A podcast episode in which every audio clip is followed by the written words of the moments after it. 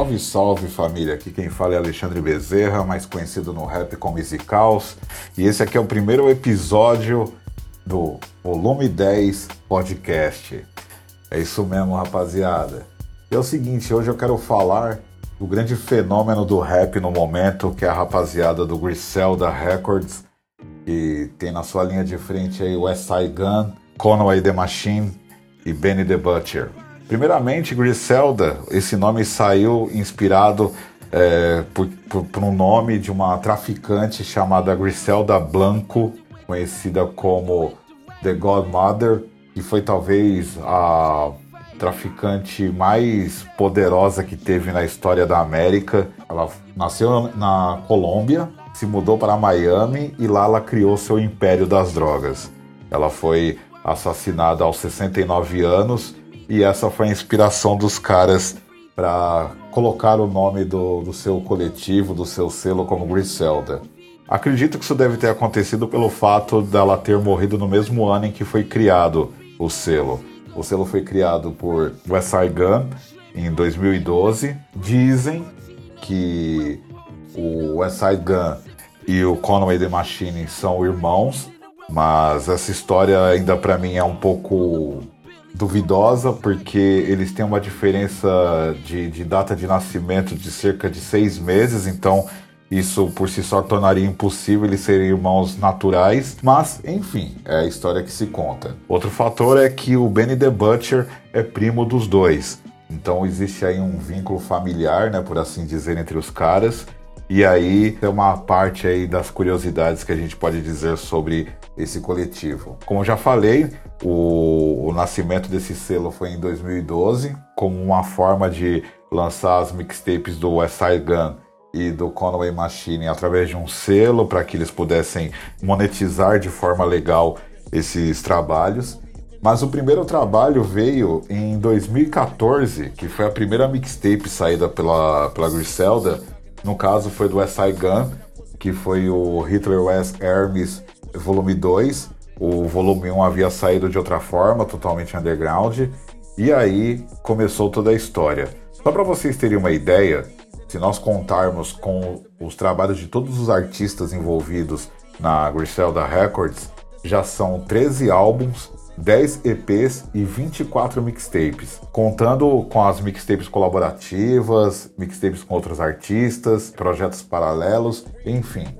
Tudo isso aí dá essa totalidade de trabalhos aí por esta banca. Mas o que mais chama a atenção de tudo isso é como que se deu esse sucesso repentino deles, apesar de nós estarmos falando de um, de um projeto que tem cerca de seis anos é um tempo até considerável, mas se colocarmos na balança o sucesso que eles são hoje, esse tempo ele se torna bastante curto, digamos assim. Bom, na, na, minha teoria, eu acredito que isso aconteceu porque eles seguiram uma linha totalmente diferente do que está rolando no rap hoje em dia. Eles correram de um lado totalmente é, inverso do trap, do, do mumble rap, o, a roupagem das músicas dele são muito características, tem, um, tem uma sonoridade bem, bem, digamos, underground, digamos assim. Algumas faixas chegam a me lembrar Wu-Tang Clan e, coisas semelhantes devido à, forma que os beats são masterizados, em que as músicas são condensadas, tem um, um, uma forma assim com um pouco agudo, é, tem, um, tem um som que às vezes beira o abafamento e isso para mim lembra bastante o, o, estilo de mixagem e masterização do RZA, por exemplo. E eu não sei se foi esse saudosismo ou qualquer outra coisa, mas o fato é que é um, é um trabalho totalmente diferente do que está rolando e caiu na graça do público. E não só na graça do público, né? Caiu também na graça da, dos magnatas do rap, porque hoje esse selo ele tem um contrato onde é, o S.I. Gun, por exemplo, ele é, os trabalhos dele hoje são distribuídos pela Shady Records, ou seja, o selo do Eminem, e o Conway The Machine tem seus trabalhos hoje distribuídos pela gravadora do Jay-Z. Então, ou seja, é, nós estamos falando de Rock Nation. Então, imagina vocês que por trás desses caras hoje nós temos aí o trabalho executivo de Eminem e Jay-Z. Isso sem contar o Benny the Butcher, que ainda assim, como posso dizer, talvez seja o nome que é o mais emergente no momento, mas é um cara também que está criando uma representatividade enorme. O álbum dele, é, na ocasião aí da gravação desse podcast, saiu há pouquíssimo tempo, saiu no dia 26 de outubro, saiu seu primeiro álbum, o Burning of Proof, que foi todo produzido pelo Hit Boy, e aí foi talvez a grande sacada dele, porque ele veio com uma roupagem bem diferente do que já é praticado no Griselda. É, ele trouxe uma, digamos assim, uma roupagem um pouco mais mainstream, né? Porque o Hit Boy já é um, é um, é um produtor consagrado e já passou por diversos caras aí do cenário e aí deu assim uma ideia sonora assim bem diferente do que vem sendo praticado pra, por este coletivo. Mas mesmo assim ele está sendo um sucesso de crítica. É, inclusive foi o primeiro álbum é, saído aí do, do coletivo a conquistar o primeiro lugar na Billboard, no, nos hip hop chats. Então isso só, só mostra o quanto é, é promissor e o, e, o, e o quão foi bem, bem recebido aí, mesmo ele trazendo já alguma coisa de diferente já para a linha do, do coletivo Griselda Records.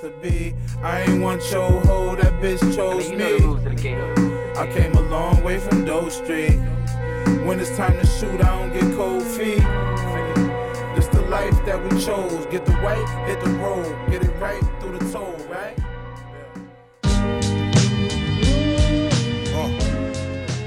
Agora que a gente entrou um pouco mais no detalhe de um dos caras, eu vou começar a falar também um pouco dos outros dois. O S.I. Gun nasceu em Buffalo, em Nova York.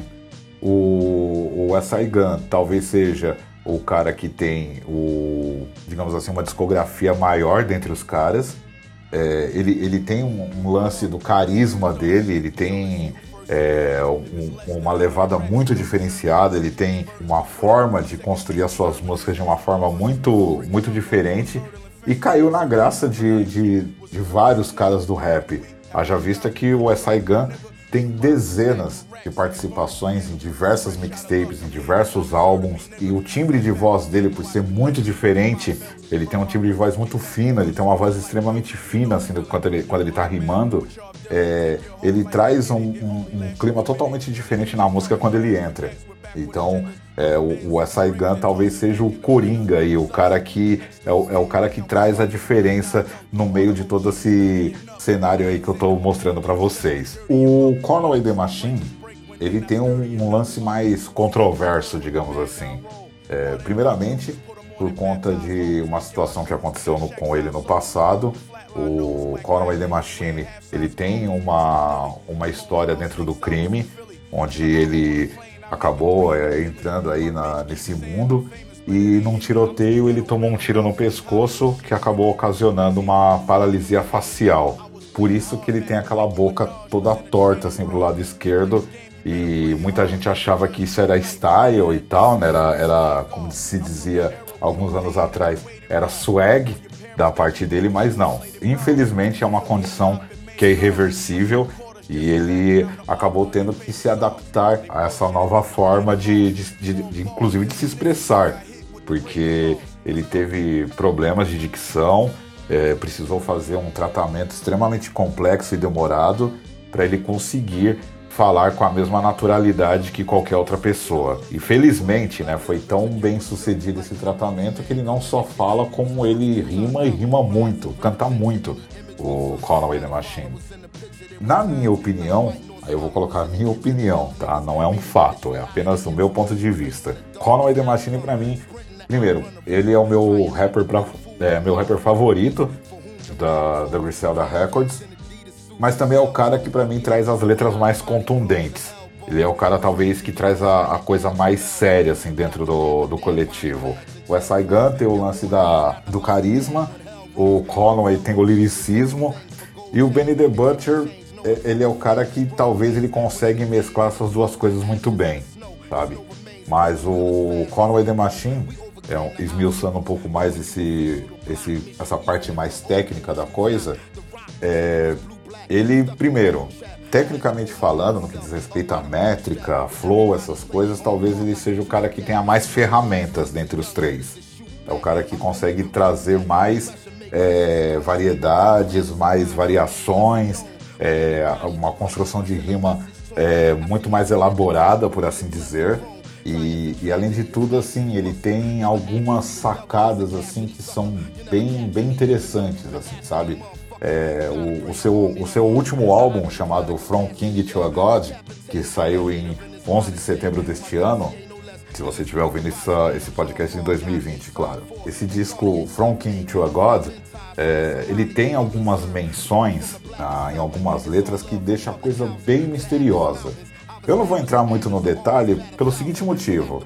É que para nós aqui é difícil a gente conseguir pegar algumas referências e, e, e entender o que, que ele está é, sobre o que, que, ele está se referindo na letra, porque parece ser algo muito pessoal, assim. Eu entrando em alguns fóruns, é, conversando com alguns, enfim, né? Não vou nem dizer colega, mas enfim, pessoas com quem eu acabo interagindo lá dos Estados Unidos através de redes sociais, é, eles sempre falam que assim que o Conway the Machine ele está se referindo a alguém ou alguma situação que deixou ele extremamente desconfortável e ele sempre alfineta isso nas suas letras, de, principalmente deste último álbum. Ele traz um, um, ele tem um lance mais sombrio, mais misterioso assim. E eu acho que isso deixa muito interessante ouvir e, e tentar pesquisar e sacar mais coisas sobre ele. O Conway the Machine tem alguns trabalhos paralelos, como o Lulu, que é, é ele e o The Alchemist. E é um trabalho muito legal, eu gostei muito desse disco também. Ele trouxe uma, uma versatilidade bem interessante, ainda mais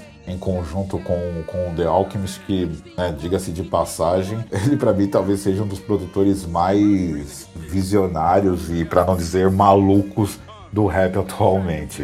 Assim, as, os samples que ele usa, as construções que ele coloca nos beats, assim, são coisas assim que eu às vezes eu escuto e fico sem acreditar que ele teve a ousadia de fazer determinadas coisas. E eu acho que isso casou muito bem com, com Conway the Machine. Outra curiosidade também no que diz respeito a trabalhos lançados é que o Conway the Machine, em 2016, ele fez um, uma, um EP junto com o Prodigy, o falecido integrante do Mob Deep, chamado Hell Still on Earth. E assim, é, é um trabalho meio difícil de achar. É, eu confesso que eu procurei e não consegui encontrar, mas é, eu acredito que deve ser algo assim bem, bem bacana, bem legal também. Outro cara com quem ele fez dois trabalhos, inclusive, fez duas mixtapes, foi com o DJ Green Lantern, que já é um cara consagrado no mundo das mixtapes. Ele fez o Reject on Steroids em 24 de março de 2017 e sete meses depois, aproximadamente sete meses depois, ele fez uma, um novo volume chamado More Steroids, também com o DJ Green Lantern. Acho que passando essa parte aqui dos trabalhos é, específicos de cada um, é, a gente também pode falar sobre, por exemplo, os artistas que a Griselda Records está começando a trazer para o mercado. E até o momento eu tenho sentido que assim tem sido gratas surpresas. É, são, são caras que estão mostrando que também tem a mesma pegada, a, a, a mesma linha de raciocínio, talvez, dos caras, assim. E tá sendo muito, muito, muito interessante conhecer esses outros caras que eles estão lançando. Eles têm três artistas que são novos, que eu digo novos no sentido de serem caras que, que estão saindo agora, mas são pessoas que já tinham uma caminhada no rap. E tem um cara que entrou na Griselda Records que já é um cara consagrado né, que é o, o Bold James. Ele lançou uma mixtape esse ano, em agosto, chamado The Versace Tape. É um cara que já fez trabalhos com diversos artistas. Salvo engano, se eu não me engano, ele veio da banca do Tyler the Creator. Eu não tenho certeza disso agora. Mas, se eu não me engano, ele veio da banca do Tyler the Creator. Então nós temos o, o Matt Home, que lançou um álbum em 2016 chamado HBO, que significa é, Body Odor, que traduzindo no português livre seria o odor de cadáver haitiano. Doideira.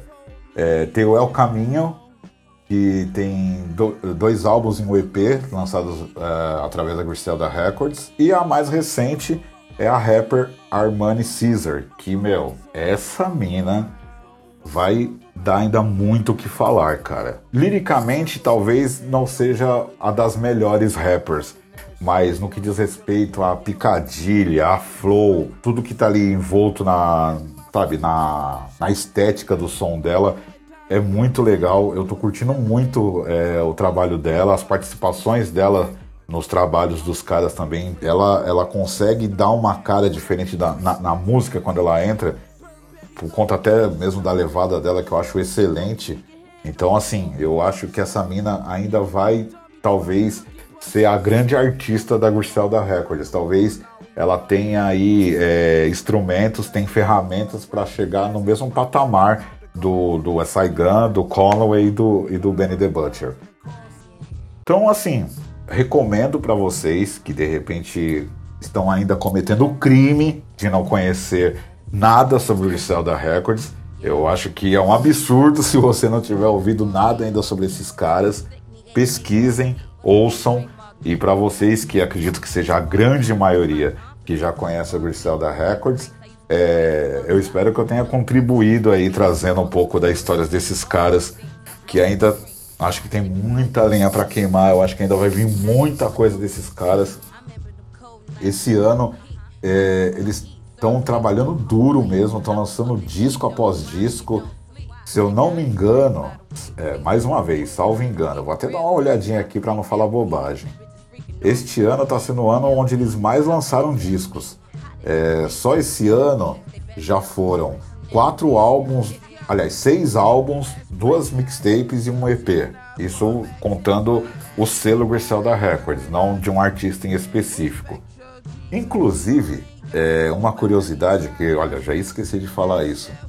O, no, no último álbum, não, no penúltimo álbum do S.I. Gun, que é o Fly God's Unsung Gods, tem uma música que ele sampleou Tim Maia, cara.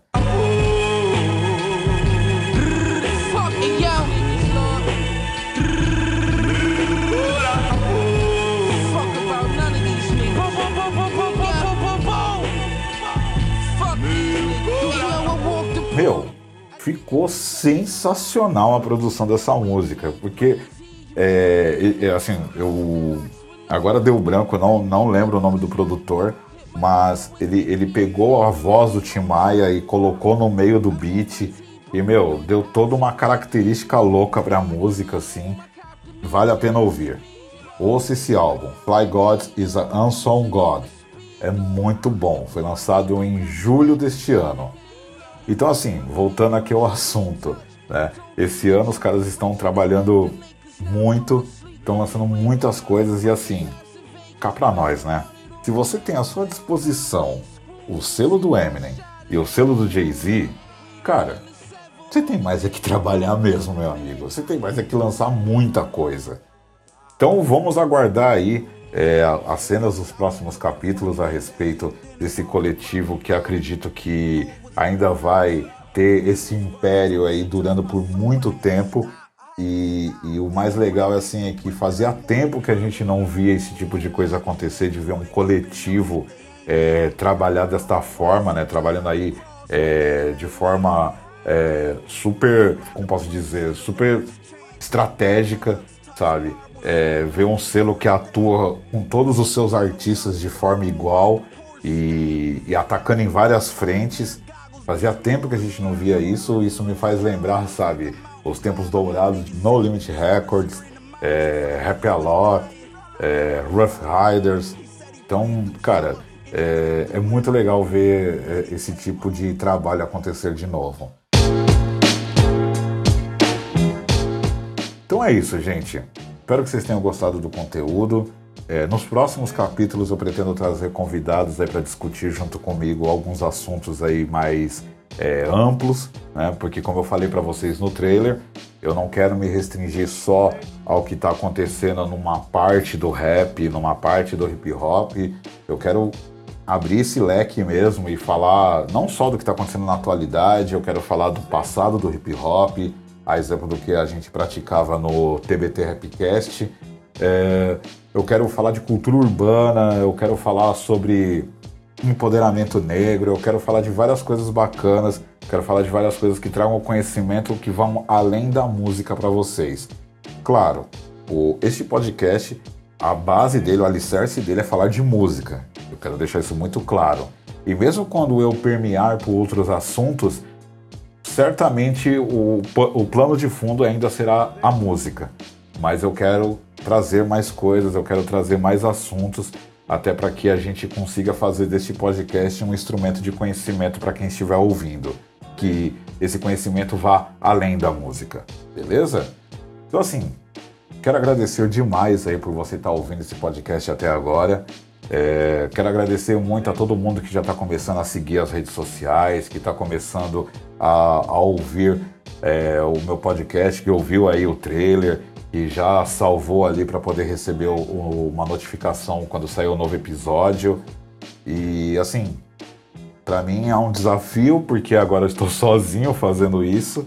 Né? Então é sou eu gravando, sou eu fazendo o roteiro, sou eu editando, mas é, é a forma que eu gostaria de contribuir com a música neste momento.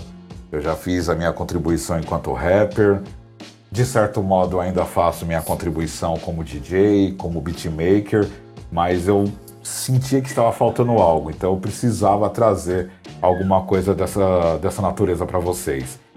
Hoje eu quero deixar um salve também para os meus parceirinhos lá do podcast Player 1, o Vitão, o Quinhon, o Guizeira, toda a rapaziada, o Pedro Galante, toda, todos os manos que estão ali envolvidos. Se eu tiver esquecido algum nome, peço perdão. Mas, meu, rapaziada, muito firmeza, humildade total. Os meninos estão fazendo um trabalho sensacional voltado para o mundo dos games, tá?